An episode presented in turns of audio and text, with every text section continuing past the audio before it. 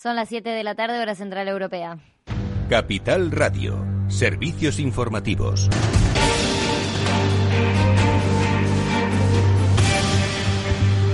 Buenas tardes. El Ministerio de Sanidad informa de 1.418 nuevos casos de coronavirus en España y agrega 3.632 al total de casos. Aragón sigue registrando el mayor número de nuevos contagios con 448, seguido de País Vasco con 243 y Madrid con 190. Y Nueva Zelanda anuncia primeros contagios locales tras 102 días sin eh, ningún caso y confina a la mayor ciudad del país, que es Auckland. Se trata de cuatro casos en la misma familia, entre ellos un menor. La primera ministra de Nueva Zelanda, Jacinta Ardern, explicó que la fuente de transmisión de la COVID-19 todavía es desconocida, ya que los nuevos pacientes no tienen historial de viaje ni han estado en contacto directo con ningún otro enfermo.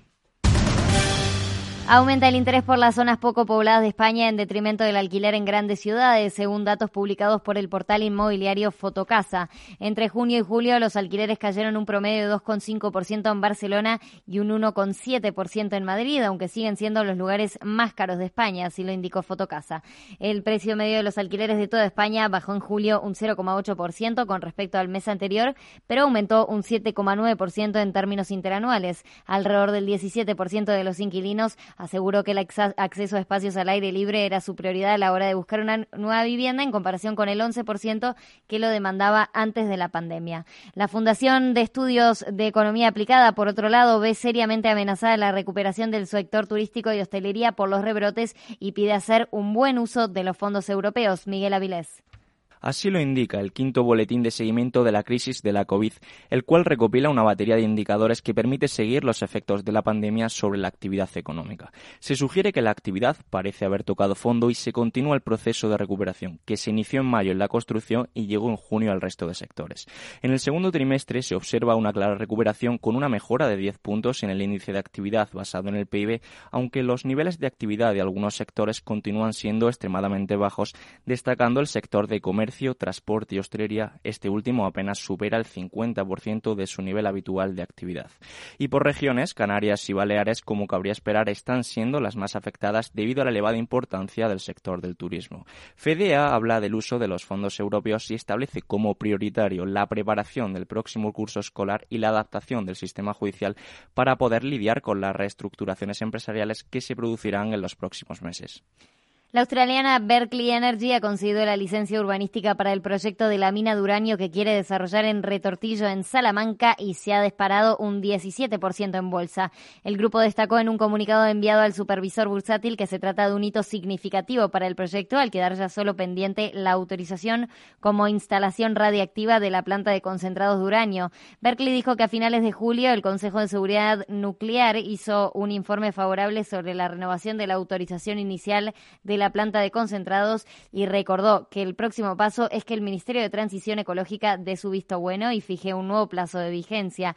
Y en Estados Unidos, los líderes de 27 empresas, incluidas JP Morgan, IBM, Amazon y Microsoft, están formando una organización destinada a impulsar la contratación dentro de los grupos minoritarios en Nueva York. El grupo, llamado New York Jobs CEO Council, tiene como objetivo contratar a 100.000 personas de comunidades afroamericanas, latinas y asiáticas de bajos ingresos para el año 2020. Y ahora vamos a mirar los mercados financieros. Claves del mercado. El Dow Jones avanza un 0,91% y el Nasdaq 100 sigue cayendo, aunque un poquito menos, cae un 0,14%. El S&P 500 avanza un 0,46%. Ahora, quienes lideran las subidas en el Nasdaq tenemos a Expedia Group un 5,85%, Qualcomm también un 4,06%. Del lado negativo sigue liderando las caídas Zoom Video Communication, cae un 4% con 75%. En otras referencias vamos a mirar al oro que está perdiendo terreno, ha perdido sin duda esos 2.000 dólares, 1.942 dólares cotiza ahora el oro, está cayendo un 4,19%. Miramos el precio del crudo ligero americano, está subiendo un 0,38%, 42 dólares el barril y el Brent lo vemos en 45,03 dólares el barril, está subiendo también un 0,09%.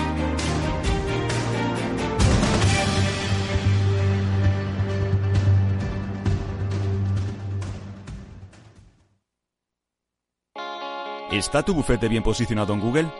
El 77% de usuarios buscan los servicios que necesitan Internet. Si no te encuentran a ti, encontrarán a tu competencia. En comunicación jurídica llevamos 20 años ayudando a dar visibilidad a empresas del sector legal. Web corporativa, estrategias publicitarias, marketing en redes sociales. Infórmate en comunicacionjurídica.com o en el mail info arroba comunicacionjurídica.com. Comunicación Jurídica. Hacemos visible tu despacho. Riesgo 6 de 6. Este número es indicativo del riesgo del producto, siendo 1 indicativo del menor riesgo y 6 del mayor riesgo. ¿Inviertes en bolsa? Con XTB puedes comprar todo tipo de acciones al contado por solo 0,10%. Invierte en acciones y ETF sin costes de custodia. Infórmate en xtb.es.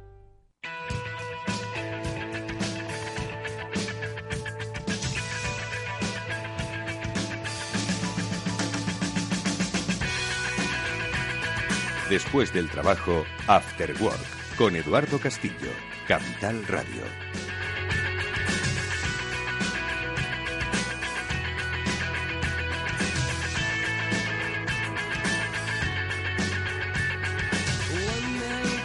¿Qué tal amigos? Buenas tardes. Bienvenidos un día más al After Work aquí en Capital Radio. Ya comienza con todos vosotros eh, un programa en el que hoy vamos a analizar, como hacemos habitualmente, la economía de andar por la calle, no de andar por casa. Vamos a tratar de interpretar pues todo aquello que sale en las páginas eh, de color salmón en la prensa económica, pero que nos afectan directamente a nuestro bolsillo. Y para eso, como siempre, vamos a contar con la ayuda de nuestros amigos especialistas, con Félix López, que es nuestro economista de cabecera, al que se suman, por supuesto, los análisis siempre certeros, basados en la información de Chimo Ortega. Con ellos arrancaremos el programa para, como digo, bueno, pues tratar en realidad no sé si dibujar escenarios que son difíciles de, definir, ¿no? Porque eh, estamos proyectando ahora mismo pues una acción económica sobre un escenario absolutamente incierto, porque por mucho que confinen a Melbourne, eso significa que vamos a volver todos a un confinamiento.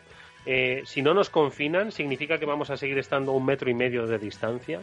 Hacer planes eh, es bastante complicado en este tiempo y como decía el otro día nuestros eh, amigos Víctor Magriño y Julián de Cabo, estamos en la época de hacer una adaptación estratégica más que una planificación estratégica. Bueno, pues de todo eso hablaremos eh, a lo largo de este programa, en el que también, por cierto, vamos a hablar de finanzas, como siempre, con la ayuda de Javier López Bernardo. A él le gusta mucho Warren Buffett.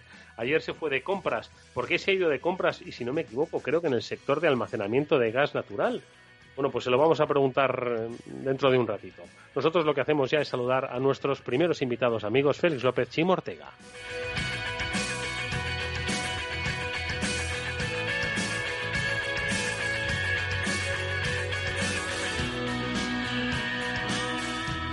Y a ellos son los que les pedimos, qué sé yo, que nos traten un poco de dibujar lo que no tiene siquiera un lienzo, un lienzo que esté quieto, ¿no? Eh, y, un, y un pincel que está bastante tembloroso. Félix López, ¿qué tal? Muy buenas tardes. ¿Qué hay? Muy buenas tardes.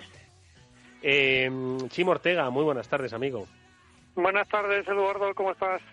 Oye, ¿qué os parece, Félix, el concepto este que el otro día compartieron conmigo eh, más, más compañeros y colaboradores del Afterwork, este de la adaptación estratégica. Es que es imposible hacer algún tipo de, de, plan o de definir una estrategia que no pase por varios supuestos, ¿no? Esto es lo de los platillos chinos que siempre hemos comentado. Félix, ¿no lo ves así un poco? Sí, no, me ha gustado, me ha gustado mucho lo del lienzo ese que se mueve y todos tratando, que acabas de comentar, y todos tratando de dibujar algo allí. Claro, nos van a salir unos, vamos, unos pegotazos allí tremendos, ¿no?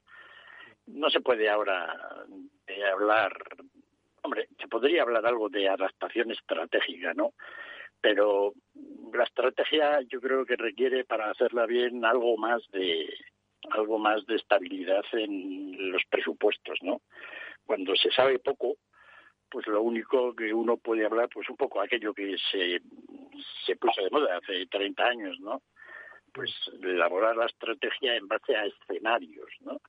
Había que dibujar una serie de escenarios y de acuerdo con aquello, pues de alguna manera pensar cómo, cómo podíamos adaptar, pero es un trabajo muy grande, de alguna manera, delimitar cuáles son los escenarios posibles y en esos escenarios pues cuáles son las variables a considerar más importantes, ¿no?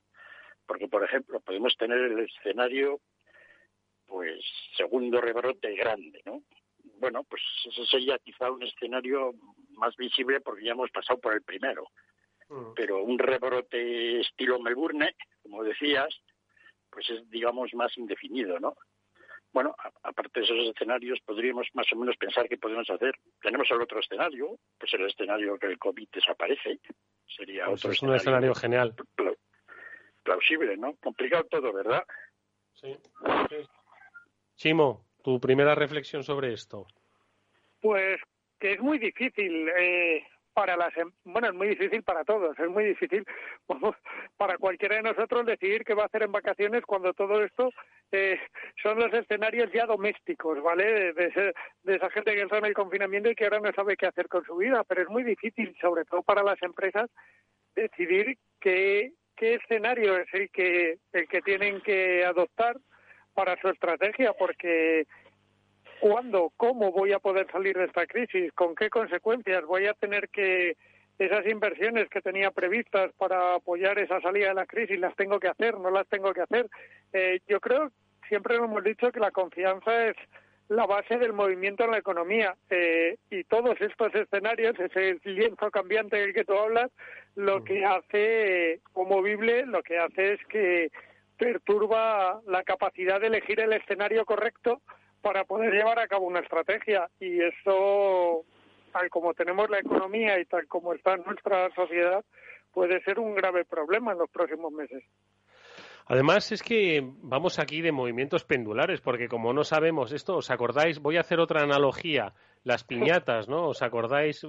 Bueno, lo que pasa es que las piñatas aquí en, España se tiraba de una cuerda, pero en esas piñatas mexicanas se le tapaba los ojos a, a, una persona y con un palo tenía que darle, ¿no? Y tenía que en, en movimiento, ¿no? Entonces, me da un poco la sensación de que estamos en plan como la piñata esa mexicana, ¿no? Eh, que vamos eh, dando, dando oscilaciones muy bruscas, ¿no? Y dando palos al aire un poco también igual de bruscos.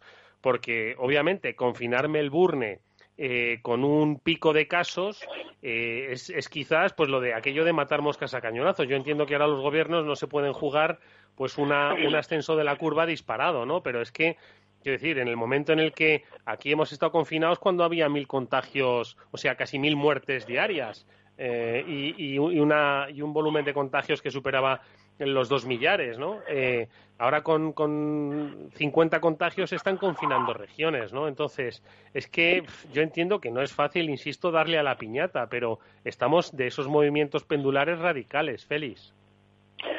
Sí, un poco ya lo habíamos comentado que iba a ser así, ¿no?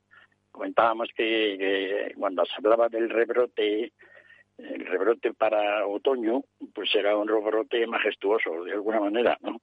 Estos son rebrotillos lugares concretos, para los cuales, pues, si el lugar no es muy grande, pues la acción no tiene demasiada importancia, en el sentido de que las restricciones de la gente pues son reducidas, por ejemplo, pues un pequeño pueblo, un hotel definido, un bloque de viviendas, ¿no? Pero cuando ya la cosa pasa pues a lugares como pues como en Tabas, Melbourne, ¿no? zonas ya grandes de regiones de un país, pues efectivamente la cosa empieza a parecer quizá que, nos estemos pasando un poco, ¿no?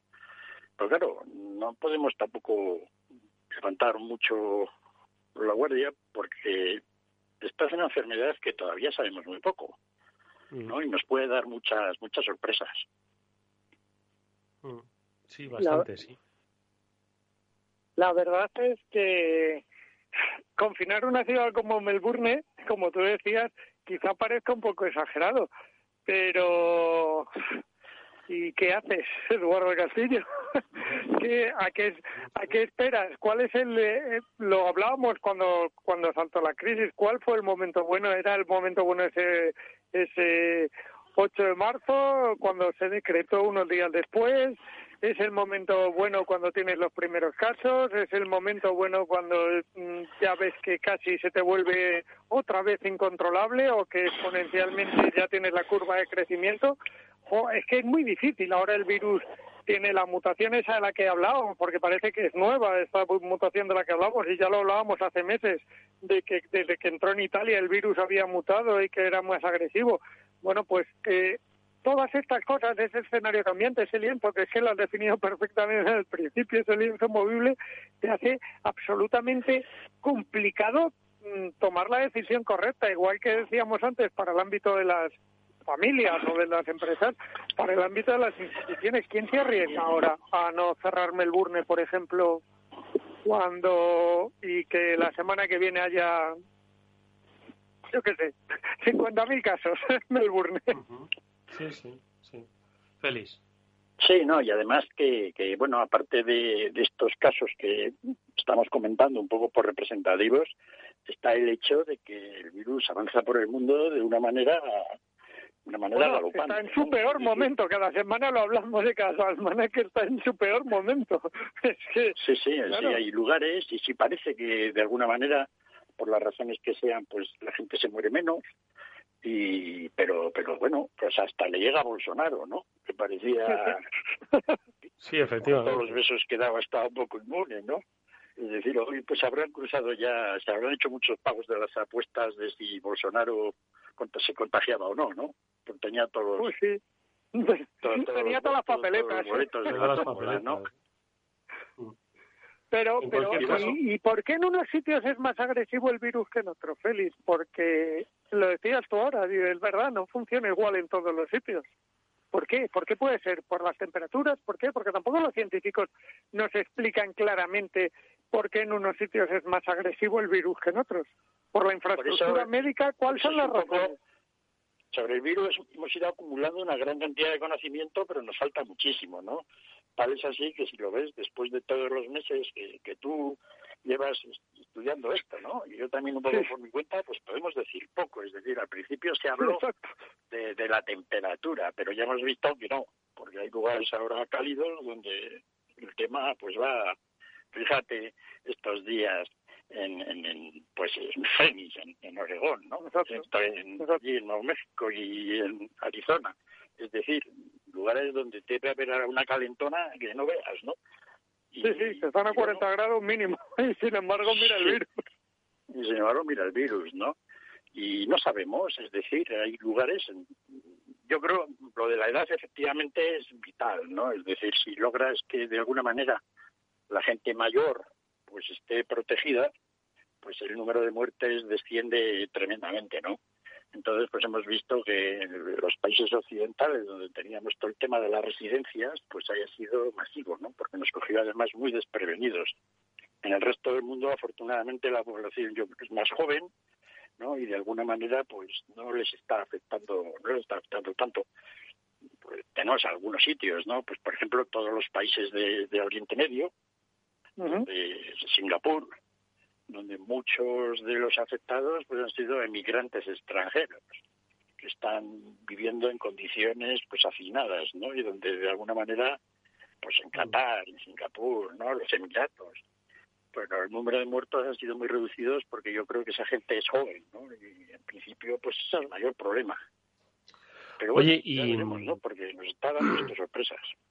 Oye, y con respecto a, a las previsiones que ha dado hoy la Comisión Europea sobre la caída del PIB como consecuencia ¿no? de la crisis del COVID-19, eh, bueno, pues Italia, España, Croacia, Francia, Portugal, Reino Unido, bueno, pues encabezan la lista de, caídas, ¿no? Eh, eh, identificadas para 2020 en un 10% en el caso del PIB español, ¿no? Me llama la atención que para el año 2021 el, crecimiento va a ser del 7%, obviamente, ¿no? Si, partimos desde, desde tan abajo, entiendo que, el repunte, no sé si me parece un poco optimista. A ver, eh, Félix, te pregunto, lectura de estas cifras. Ya sé que tú no eres muy de, hacer la lectura de cifras, pero ¿qué te parecen y qué suponen? Porque esto lo va a leer ahora mismo, lo está leyendo alguien en, la prensa, la prensa generalista, ojo, eh, ni siquiera digo la prensa económica, y se está echando a temblar, ¿no? Ya sabes que dice, joder, si la economía va a caer aquí un 10%, pues mira, esto que tenía pensado gastarme en el chiringuito, pues ya no me lo voy a gastar. O porque no hay chiringuito o porque nunca se sabe cómo pueden venir de mal dadas, ¿no? Para el año que viene. Lo que siempre ocurre, ¿no? Que es esa especie de, de paralizar la, la toma de decisiones financieras o de compra. Entonces, eh, ¿Qué puede suponer un 10%? ¿Cómo, ¿Esto cómo se traduce en la economía real? Eh, ¿Nos vamos a ir todos al paro? Eh, no vamos a tener para comprar. ¿Qué va a pasar, Félix? Bueno, la verdad, una de las cosas curiosas es que lo del 10% de caída del PIB para la economía española, o un 10, un 12%, o otras cantidades más o menos alrededor de esa cifra, ya se barajaban hace tres meses, ¿no? Es decir, no ha pasado nada, desde entonces que haya hecho cambiar un poco esos pronósticos. el hecho es que como cuando cada vez que se vuelven a, oír, pues nos da la impresión de que como esto fuera nuevo. Pero ya lo sabíamos hace tres meses, ¿no? El problema es que todavía el momento de cuando se vea el daño, pues todavía no estamos en él. Es decir, lo estamos vislumbrando. Y dices, ¿cómo será, no? Pues cómo será es sencillo, ¿no? Es decir, va a ser duro, a final de mes, pues un 10% de caída del PIB, pues implica para España una tasa instantánea de paro, no la media del año, sino a finales de año, pues cercana al 25%, ¿no? Entonces, eso va a ser así.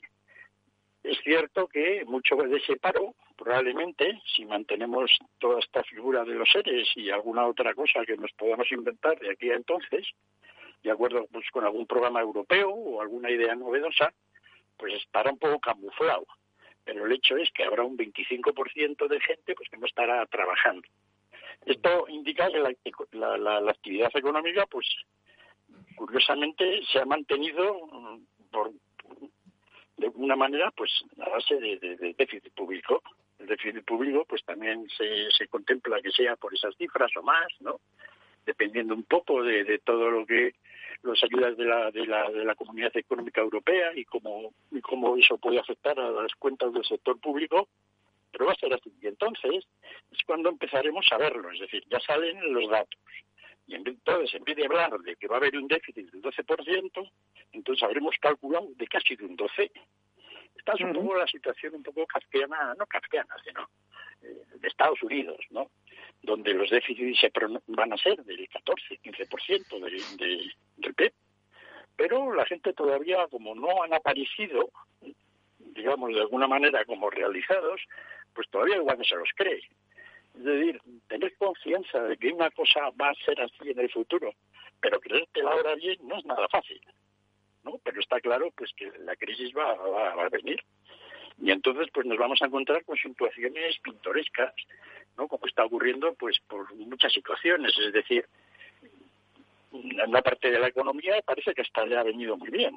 Todo el tema de, de, las nuevas tecnologías, todo el tema de lo que hemos hablado de los negocios en, digamos, en la nube, pues todo eso ha sido un gran éxito, ¿no? Amazon, ¿no? Facebook, Google, todos estos que viven en un mundo, digamos, fuera de fuera del que estamos, pues parece que, a toda esa gente le, va muy bien, ¿no? Es un, y de alguna manera, pues como a esa gente le va muy bien, parece como que al resto no le debiera ir tan mal. Pero a mí me gustaría ver cómo van respondiendo las cifras de beneficios, ventas, ingresos, etcétera, de las empresas según van apareciendo ya los datos de, de los trimestrales, ¿no? Por eso dentro de unos días, cuando empiecen a aparecer los datos de lo que ha ocurrido en el segundo trimestre, pues la gente va a empezar a gritar mucho, ¿no? Mm. Oye, y, de todas formas, ¿y el año que viene o, el siguiente? Em, claro, es que bueno, sí, estábamos hablando de lo de la pintura, el lienzo, la adaptación eh, estratégica, pero bueno, es un poco la previsión, o sea, esto están contemplando una V, pero vamos, una V muy, muy disparada, ¿no? Demasiado disparada. Sí, sí, la, si, si, se, si se controla de alguna manera el aspecto digamos, médico, eh, la una caída tan grande normalmente puede producir luego una recuperación grande, ¿no? Pues porque las economías pues tienen mucha dinámica propia, ¿no? Y sobre todo porque ahora pues no son los momentos aquellos de la Gran Depresión, esperemos de que no haya un hundimiento del comercio internacional. Sí sería preocupante pues que se aprovechara esta pandemia o las conclusiones de esta pandemia fueran pues unas restricciones grandes al comercio internacional. Digamos, un poco la guerra comercial China-Estados Unidos, pero de alguna manera multiplicada, ¿no? Participando más gente en, más, digamos, entornos, ¿no? Eso fue un poco lo que agravó, sin duda, enormemente la, la Gran Depresión de los años 30.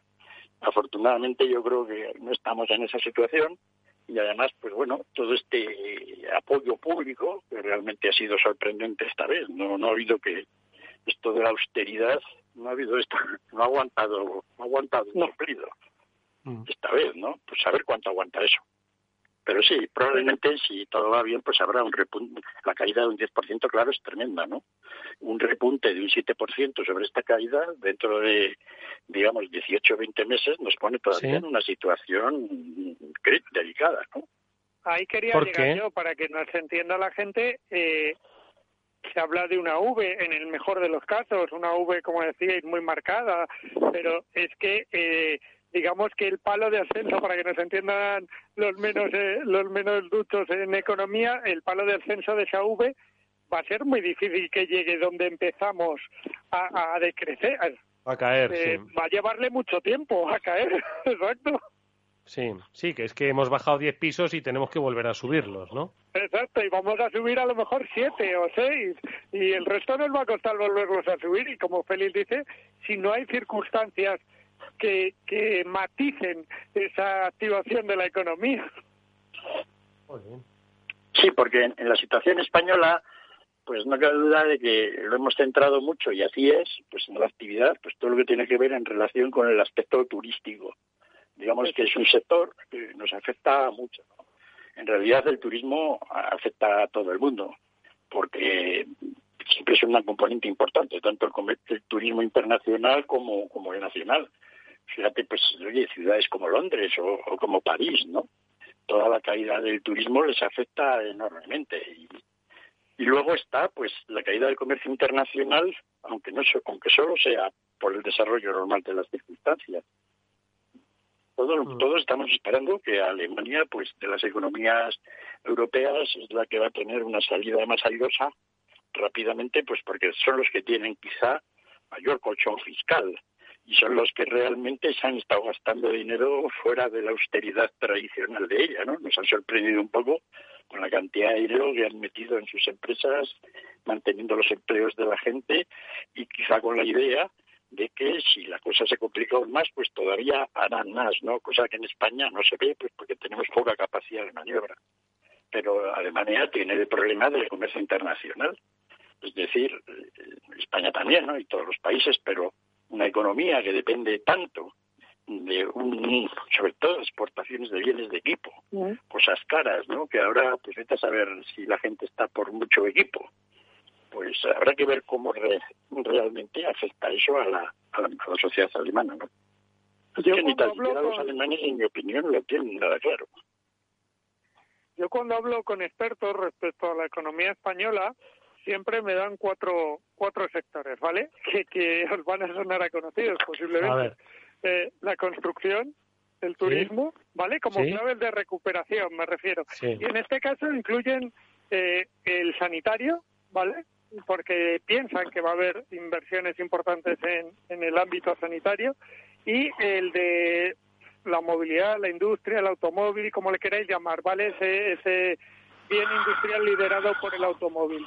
Eh, y luego me incluyen dos tendencias que las ha marcado la Unión Europea, no hay que ser muy listos, eh, directamente, que es la sostenibilidad y la digitalización. Eh, en todo. ¿Pueden ser esas las claves? Porque, claro, lo oyes y dices, uy, pues igual... Es verdad, lo, oyes y yo, como mucho... Pero lo de siempre. Lo, o sea, lo oyes y yo como mucho te compro la de la construcción, tira que te va, porque eso al final pues siempre es bastante recurrente, siempre va a haber carreteras que, eh, que, ponerle alquitrán, siempre va a haber algunos pisillos que hacer y al final pues y, obras que construir. Eh, el turismo va a estar pues vinculado única y exclusivamente al, a la aparición de una vacuna, ¿no? Que permita, pues, el nuevo, de nuevo la movilidad, ¿no? De las personas hacia los destinos, ¿no? Principales. Eh, el de la automoción, bueno, eh, eh, el resto que has dicho van a estar un poco condicionados a la recuperación, es decir, aquí haya pues un, flujo de, consumo, unos niveles de consumo, ¿no? Basados en la confianza, en el empleo, en, fin, un poco en esos escenarios que ahora mismo pues no son nada ciertos, ¿no? Y el de la digitalización, yo es que me quedo mucho con Félix, ¿no? Es decir, o sea, la digitalización está muy bien, está muy bien, pero, pero ¿cuánta riqueza genera la digitalización? Félix, a ver, de, ese listado que, ha dado Chimo, ¿con cuál te quedas? La clave tenía que haber sido la construcción, ¿no? Porque los demás son, hombre, el tema, todo el tema que tiene que ver con que nos gastamos el dinero, el automóvil, la movilidad, todo eso, pues efectivamente tiene que recuperarse. Porque si no se recupera, pues ahí hay un problema, ¿no? El tema de la digitalización y el tema de la sostenibilidad son temas que vienen de lejos, que los hemos incorporado en nuestro lenguaje diario empresarial de los políticos, pero que en realidad todavía genera poco empleo mañana. No puede ser que dentro de cinco o siete años poco eso vaya empleo y poca rentabilidad, Félix, de momento. ¿Eh?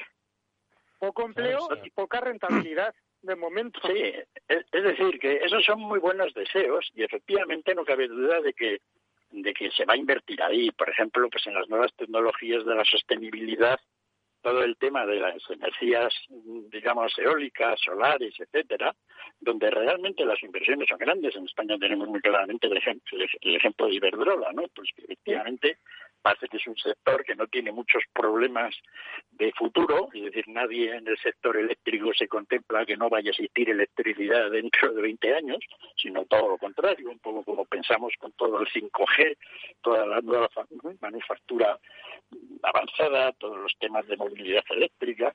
Es decir, esa gente, pues, la planeación estratégica la tienen más o menos clara. Por eso la idea de, de, de, de Iberdrola y de de Galán, ¿no? De, alguna manera anticipar todos esos gastos, ¿no?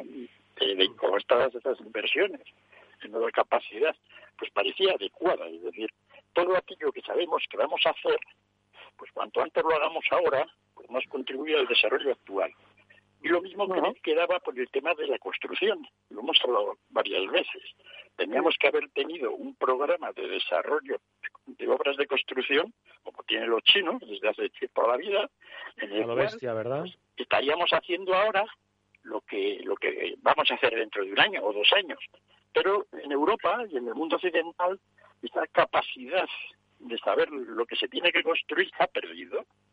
No sabemos qué obra pública en España se puede hacer o no ha habido una clara idea de lo que puede Sí se sabe, claro que se sabe. Lo que pasa es que la burocracia la asfixia, la ahoga y las promesas políticas se utiliza como un argumento electoral y no como una herramienta de desarrollo que podría ser perfectamente. es que la obra pública ha sido un gran generador de empleo y de recursos. Por, eso, te digo, la empresa, la empresa privada está deseando que se produzca esa obra pública, que gasten. Esas empresas, sí, empresas, las que se dicen que dentro hay muchos liberales, pues están deseando, obviamente, que haya gasto público. Bueno, vamos a hacer una pausa para la publicidad y lo que hacemos es eh, despedir ya a Chimo Ortega, que se nos tiene que ir a otros menesteres, como siempre, agradeciéndole que haya estado con nosotros estos minutos. Amigo, eh, muchas gracias, un fuerte abrazo, cuídate y que la semana que viene nos hablemos y te escuchemos, por supuesto. Gracias a ti, y Félix, un placer, como siempre, aprender de ti. un fuerte abrazo, Chimo. Ahora volvemos.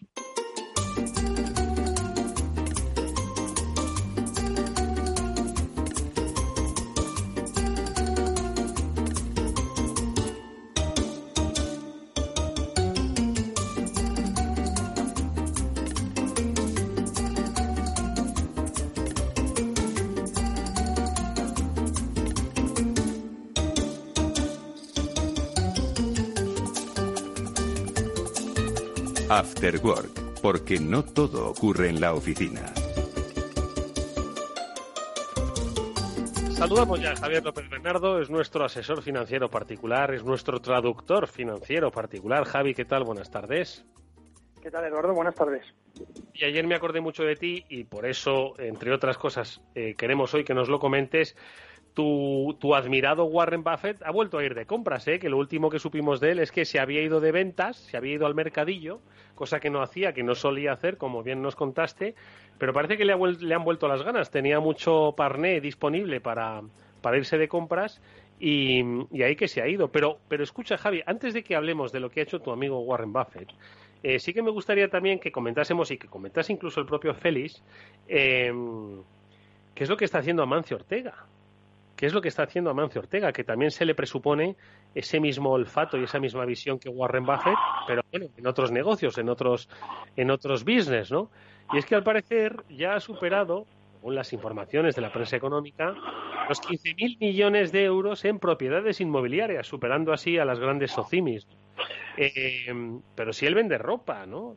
entonces nos podremos preguntar, ¿es que está virando? A ver, eh, Javi, ¿qué te parece? Yo a, de Amancio Ortega no, no, no, conozco tanto, Eduardo, al final. Bueno, él, tiene una sociedad inmobiliaria, ¿no? ¿Me oyes? sí, sí, te oigo, te oigo. Él tiene una sociedad inmobiliaria, eh, bueno, una sociedad patrimonial en la que, entre otras cosas, hace inversiones inmobiliarias en las que lleva invirtiendo mucho tiempo, ¿no? Eh, además de, seguir eh, siendo dueño, pues, de, un porcentaje de, Inditex, él lleva haciendo muchos años estas inversiones inmobiliarias, ¿no? no, no, sé con qué éxito lo, lo, habrá estado haciendo, ¿no? Seguro que tiene gente muy competente, pues al final eh, pues asesorándole en estas en, este tipo de transacciones pero al final los mercados inmobiliarios pues bueno pues tienen sus ciclos no y, y, y, es muy diferente invertir en, en, Europa que en Estados Unidos es decir, necesitas un, un conocimiento muy local de, de, de, esas inversiones y cuando ya manejas tanto dinero encontrar realmente oportunidades de inversión en las que puedes pues obtener unas tasas de retorno eh, pues pues elevadas es, es bastante difícil pero pero no te podría decir mucho más la verdad ¿Y a ti qué te parece, Félix, lo de los 15.000 millones que supera en, eh, en inmobiliario Amancio Ortega? Bueno, da la impresión de que Amancio Ortega, aparte de tener su gran patrimonio en acciones de, de, Inditex, por los dividendos y los ingresos adicionales, aparte que ha ido obteniendo, pues en vez de dedicarse a, a cosas más complicadas, desde el punto de vista conceptual, invertir en nuevas tecnologías o, invertir en bolsa como otros inversores o como el mismo Buffett, pues se ha centrado en un tema, digamos, más, más comprensible, ¿no? Pues que es comprar buenas, digamos, lugares inmobiliarios, ¿no? Mm. Y bueno, pues está comprando cosas caras por ahí, ¿no? Centros comerciales. Pero los, sitios inmobiliarios, ojo, las cosas caras, las casas caras, sirven para dos cosas, para vivir o para vender, ¿no? O para alojar a gente de empresas, ¿no? Y hoy en día, estas dos últimas, vender cosas físicas y alojar a gente de empresa, pues tampoco es que sea un business como muy activo, ¿no? Sí, efectivamente, ¿no? Todos hemos comentado bastante de los problemas de, de, los inquilinos y el pago de alquileres, ¿no? Como bar, pero sí de alguna manera todo el tema inmobiliario siempre se ha dicho que es algo más tranquilo, ¿no? Es decir, en el sentido de, de que si no tienes mucha deuda y no hay problemas, pues tú puedes tener un patrimonio inmobiliario bien, ¿no? Pues un poco como los grandes lores ¿no? ingleses, pues que tenían toda la zona de Mayfair, ¿no? De alguna manera pues han podido seguir viviendo bien. Yo creo que esa es un poco la idea de, de Mancio Ortega, es decir, los ingresos que saca de, de, de, Inditex como dividendos, pues ah, tiene para comer con ello y lo que le queda pues lo invierte en temas inmobiliarios, ¿no? No se le conoce además otro negocio grande aparte de eso. Es decir, que está todo bastante concentrado primero en su negocio, que sí que es un gran riesgo para Mancio Ortega, ¿no? porque el futuro de Inditex, pues de momento parece bueno, pero como todas las cosas puede cambiar, ¿no? Sin embargo, el sector inmobiliario pues sí parece más tranquilo. Así que es un poco muy diferente, ¿no? De lo de, de lo de Buffett. Sí, sí, no, no, sí, claro que sí, claro que sí, cada uno tiene sus intereses y los de Buffett, Javi, van eh, por dónde, porque recordamos que eh, como hemos dicho al principio, la última noticia que tuvimos de él fue que vendía, ¿no? que deshacía posiciones, cosa que no era muy frecuente en aerolíneas, ¿no? principalmente, y en alguna otra cosa más, no sé si tú lo recordarás, pero ahora vuelve a tomar posiciones en el, terreno energético. Cuéntanos un poco. Sí, es, sí, como decías, vendió posiciones de las, de las cuatro grandes aerolíneas hasta quedarse sin nada era, eh, que recuerden los oyentes, pues que él era accionista de las grandes aerolíneas, eh, pues casi en el umbral del 10%, a partir de ahí los requerimientos que le pedía el regulador eran mayores y por eso no, nunca tenía una posición mayor.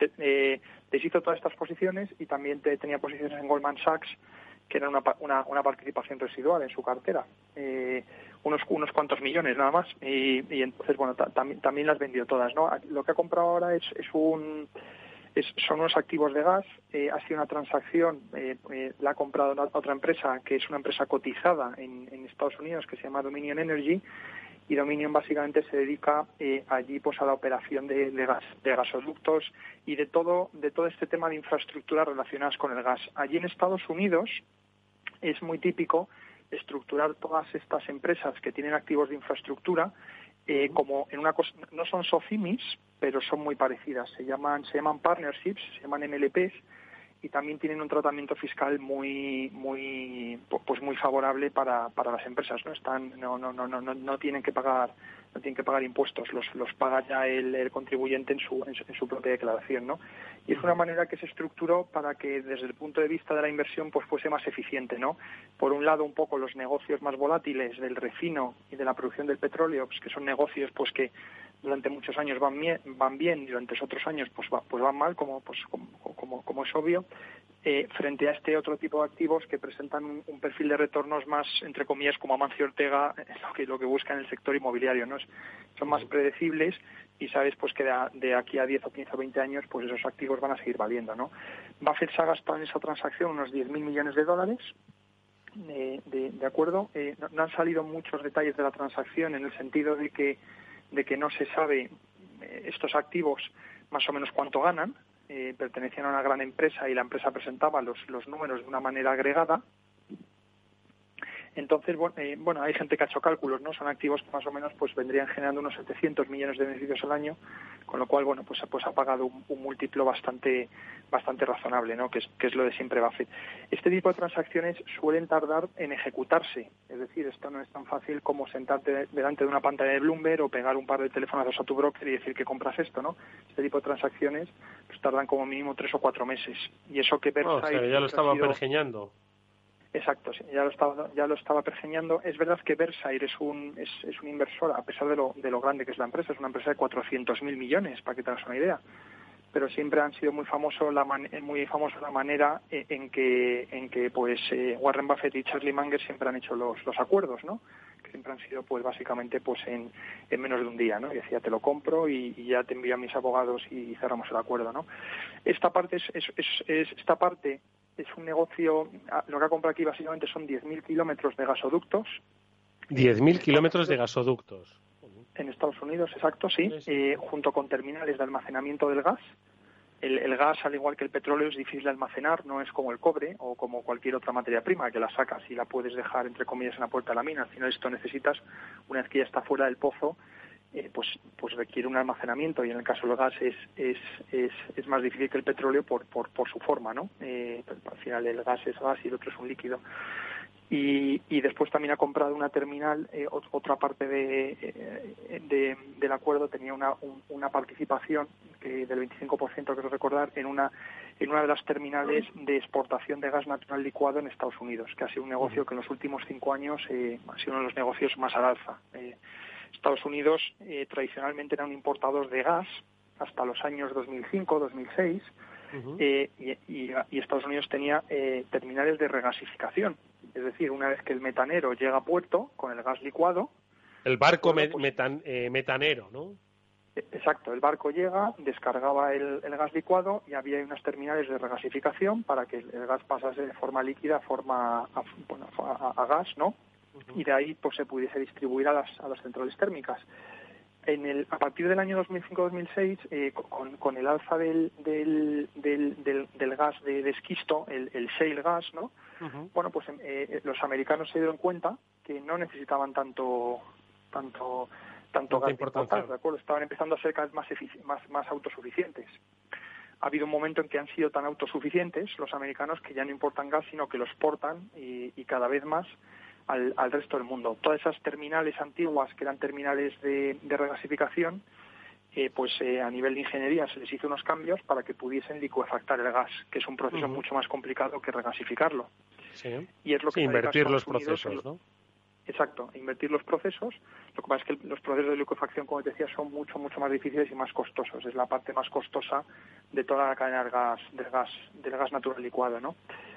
Y, es lo que ha comprado y, es lo que ha comprado Buffett en, en este paquete no eh, ya por acabar un poco eh, eh él, él, habrá estado por supuesto encima del acuerdo porque al final son 10.000 millones que aunque para Versailles no es una cantidad grande, en Versailles son 400.000 millones, bueno, 10.000 millones ya es una cantidad que es, un, es, es, es más de un 2% del, del valor de la empresa, con lo cual él, por supuesto, lo está monitorizando, pero lo habrá llevado más eh, el responsable de, la parte de, energía, que es que es eh, Greg Abel, eh, que es el que ahora cerra el acuerdo. Eh, ver, Versailles, una de las partes más importantes que tiene, más o menos un, un 15% del valor de la compañía, viene de toda la parte energética que, ellos tienen en Estados Unidos, que son pues bueno pues de producción de electricidad, distribución, etcétera, ¿no? Y es, ¿Y, ¿Y tanto gas va a vender Estados Unidos al resto del mundo? ¿Quiénes eran los principales vendedores de gas? Rusia, entiendo, ¿no? sí, Rusia, Rusia y Qatar eran. y Qatar. exacto.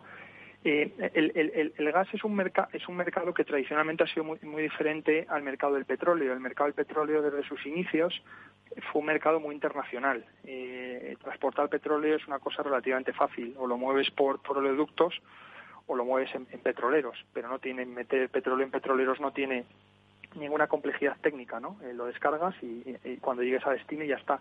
El gas ha sido un mercado mucho más regional, con grandes disparidades de precios. Eh, era, era muy fácil, por ejemplo, a lo mejor que en, que, en Japón, en Asia, en Europa, los precios estuviesen pues dos o tres o cuatro veces más caros de lo que eran los precios pues en Estados Unidos y en otras partes del mundo. O sea, eran mercados al final, ¿por qué? Porque al final eh, pues había límites al arbitraje del gas. ¿no? Eh, mover gas, como te decía, de un sitio a otro es difícil y es caro. Entonces, si lo mueves por gasoductos, esa es la alternativa más barata.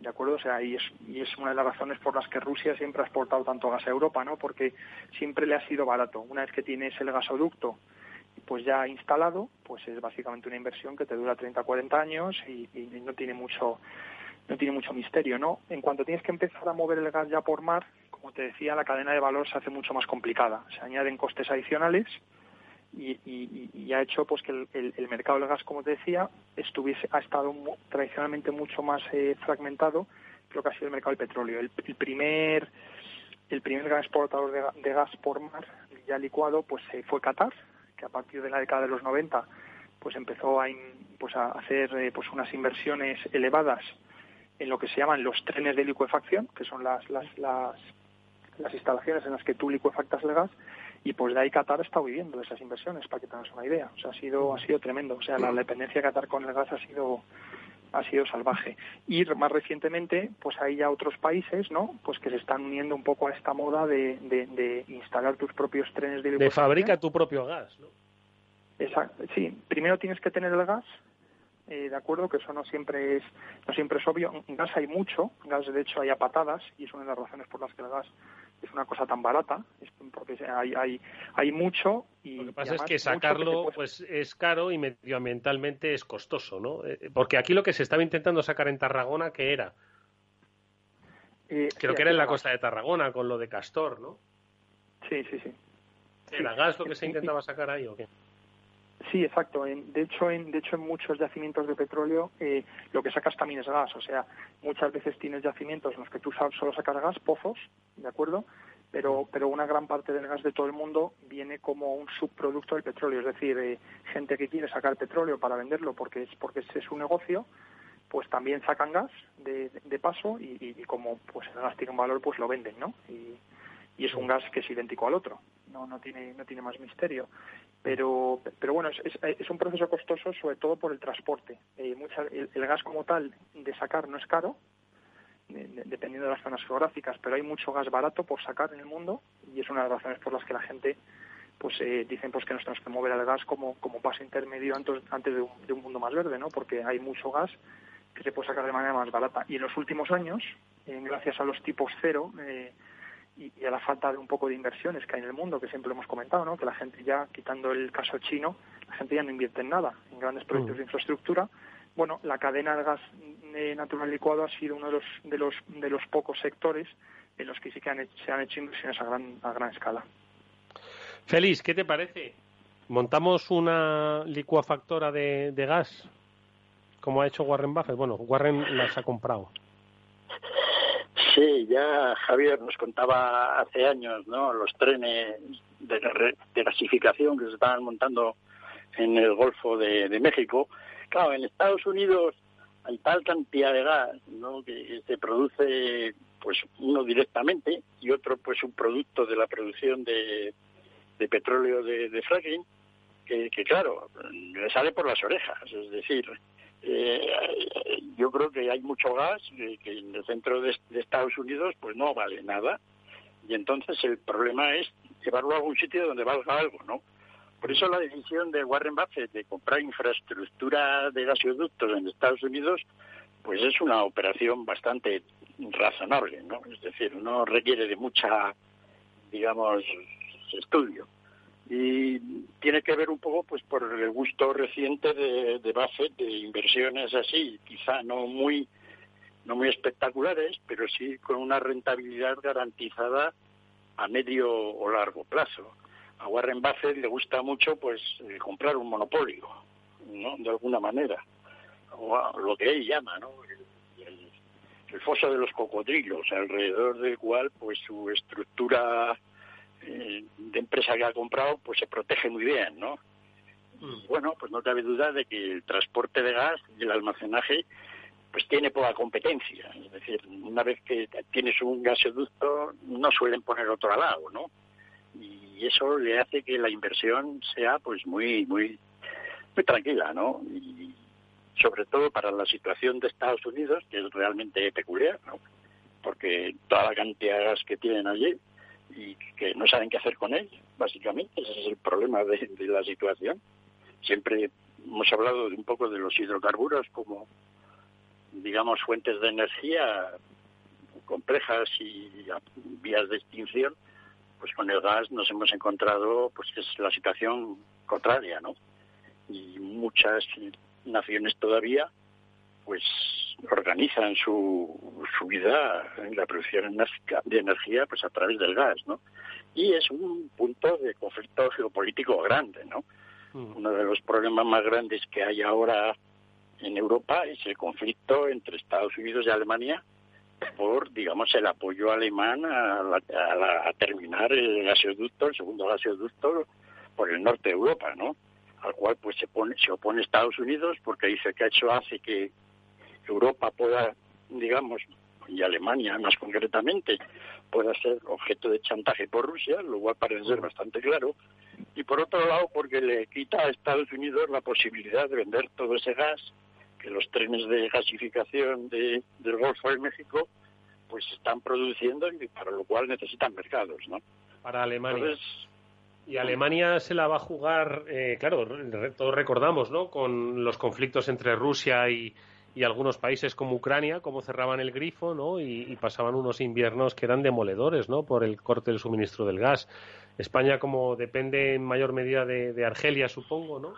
Eh, pero claro, Alemania está dispuesta a jugárselo. ¿Le resulta más barato eh, asumir más riesgos con Rusia o qué?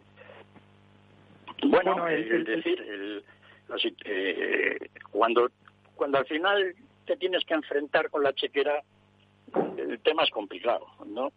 Es un poco como esta situación que vamos a tener con Huawei. ¿Vamos a vivir aparte de ellos o vamos a crear nuestra propia cosa más cara? Entonces, gas ruso es barato. Y ante eso, pues hay poca, poco argumento, ¿no? Por otra parte, el gas ruso te, sujete, te somete, te puede someter a chantaje, lo cual también está claro. Y entonces balancear ese tipo de... Los alemanes creen consideran pues que el aspecto del chantaje va a ser pequeño. Y yo creo que tienen un poco de razón, porque aunque realmente pues van a la dependencia del gas soviético va a ser ya siempre menor de la que fue hace 20 años, en el sentido de que hay muchas fuentes alternativas de suministro y montar una planta de gasificación pues es más barata y fácil, ¿no? Es decir, los alemanes sujetos a un chantaje de precios o de, de, corte de suministro podrían rápidamente montar plantas para obtener el gas de otra parte, ¿no? Así que ahí está, ¿no? Es una situación curiosa. Javi. Sí, un poco por, por, elaborar un poco esto último que decía que decía Félix, eh, lo que te decía Eduardo al final, el, el, el, el, negocio del gas se ha ido haciendo cada vez más internacional precisamente porque es más barato transportarlo de un lugar a otro, ¿no? Entonces ahora los alemanes, de hecho, eh, una, una de las consecuencias de que sea más barato transportarlo ahora, el negocio del gas tradicionalmente era un, era un negocio a largo plazo, es decir, si tú querías eh, montar una terminal de licuefacción de las que te decíamos, que te pueden costar más de 5.000 millones, o sea, no estamos hablando de, poco dinero, ¿no? Bueno, si querías montar una cosa de esas, tenías que tener contratos, eh, tanto de compradores como vendedores, para 20 años. ¿De acuerdo? Es decir, eh, por ejemplo, Gas Natural tiene contratos con uno de los trenes de una de, la primera empresa que en Estados Unidos montó trenes de licuefacción, que se llama Chenier, que es la que te decía Félix, que está en el Golfo de México. Entonces, ahí tú firmas contratos a 20 años, ¿no? Que se llaman take or pay, es decir, tú o, pagas el gas al precio al que está, tú te garantizas a pagar el gas, no sé el precio que va a estar dentro de cinco años, pero tú te has comprometido a pagarlo por tener un sitio en esa infraestructura y si no lo coges lo que tienes que pagar es un peaje, ¿de acuerdo? Por, por, por, por, no haberlo cogido, pero al igual tienes que pagar a la persona que tiene el tren de liquefacción, ¿no? Este tipo de contratos, y lo mismo con los barcos, ¿de acuerdo? Los, los metaneros, todos, eh, todos los barcos metaneros tenían contratos tradicionalmente de 10, 15, 20 años. Como ahora la infraestructura se ha desarrollado más y ha bajado bastante de precio, eh, y, también, bueno, por la razón por la que ahora hay mismo muchísimo gas por el mundo y, poca demanda dada la crisis, ¿no? Eh, el, negocio se ha ido moviendo más hacia el corto plazo, es decir, tú ahora puedes hacer, eh, eh, puedes hacer cargamentos spot, ¿de acuerdo? En el sentido de, oye, yo me garantizo ahora el gas, pero solo lo compro para, para, este año, ¿de acuerdo? O sea, no tengo que estar 5 o 10 años mm. ahí en un contrato, ¿no? Y es una de las razones por las que el mercado del gas da mucha más flexibilidad y es otro componente estratégico importante a la de lo que decíais entre Alemania y Rusia, ¿no? Los rusos ahora tienen muchísimo menor poder de negociación de acuerdo de lo que tenían hace 15 o 20 años con, con, los europeos, ¿no? Lo vemos desde el punto de vista de Europa, ¿no? Que al final, pues esto de pasar los inviernos fríos sin gas es, pues es, pues es difícil, ¿no? Pero también lo tienes, lo tienes que ver desde el punto de vista de los rusos, ¿no? Ese gas, en el caso de los rusos, si no se lo venden en Europa, no se lo venden a nadie. Y el gas, como te decía, no es fácil de almacenar, es decir, acaba siendo un producto pues que en muchos casos a lo mejor lo pierden incluso. Y Rusia pues tampoco es un país que esté aunque tenga muchísimo gas, ¿no? Bueno, no está para regalar ingresos, ¿no? Entonces, para los rusos también es, es difícil. Oye, pues eh, eh, desde hace cuatro meses dice Javi López Bernardo que se estaba pergeñando esta operación. Él en 20 minutos nos ha dejado claro por qué Warren Buffett ha puesto sus ojos en el mercado del, del gas. Como siempre, es un placer escucharte, amigo. Muchísimas gracias. Un fuerte abrazo y cuídate mucho. Un abrazo, Eduardo. Y lo mismo para Félix López, que siempre es un placer que nos aclare, aunque sean inciertos, pues los pasos que vamos dando en esta economía que siempre nos va a acompañar hasta el día que deje de acompañarnos o nosotros dejemos de acompañar al mundo. Como siempre, Félix, muchísimas gracias. Un fuerte abrazo. Muchas gracias, Eduardo. Y a nosotros, nosotros nos despedimos y a vosotros os damos como siempre las gracias por haber estado allí, o en directo o bien en diferido a través de este podcast del Afterword de Capital Radio. Néstor Betancor gestionó técnicamente el programa. Os habló Eduardo Castillo. Nos vemos mañana. Adiós.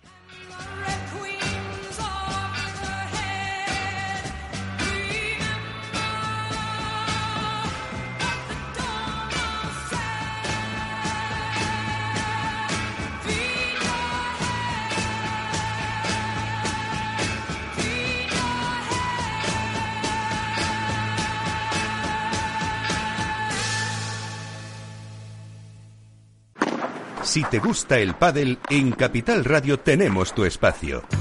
Todos los martes a las 22 horas saltamos a la pista para contarte la actualidad del World Padel Tour, los torneos amateur, las novedades de las marcas y toda la actualidad relacionada con el segundo deporte más practicado de España. Esto es Padel, los martes a las 10 de la noche en Capital Radio. Soy Leopoldo Abadía, autor de La Crisis Ninja y quiero hablaros de lo normal. Lo normal es que cuando compramos algo sepamos cuánto tenemos que pagar, ¿no? Pues eso mismo debería suceder a la hora de invertir. Por eso me gusta Finanbest, comisiones bajas y claras, sin letra pequeña. Entra en finanbest.com y descubre que lo normal es extraordinario. Lo normal es Finanbest. Escuchas Capital Radio, Madrid 105.7, la radio de los líderes. Capital Radio. Aportamos valor. ¿Cuándo se puede realizar un ERTE? Se pueden tramitar expedientes de regulación temporal de empleo cuando existan las siguientes causas, fuerza mayor o causas económicas técnicas o de producción.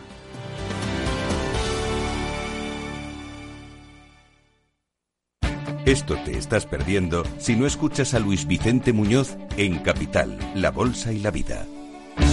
Si esta fuera mi, la inauguration speech de John Fitzgerald Kennedy, pues diría que no se pregunten ustedes qué puede hacer la seguridad social por ustedes, sino qué pueden hacer ustedes por la seguridad social. Pues después de 130 años, la seguridad social, que ha servido admirablemente bien a la sociedad y a la civilización, está exhausta. No te confundas. Capital, la bolsa y la vida. El original.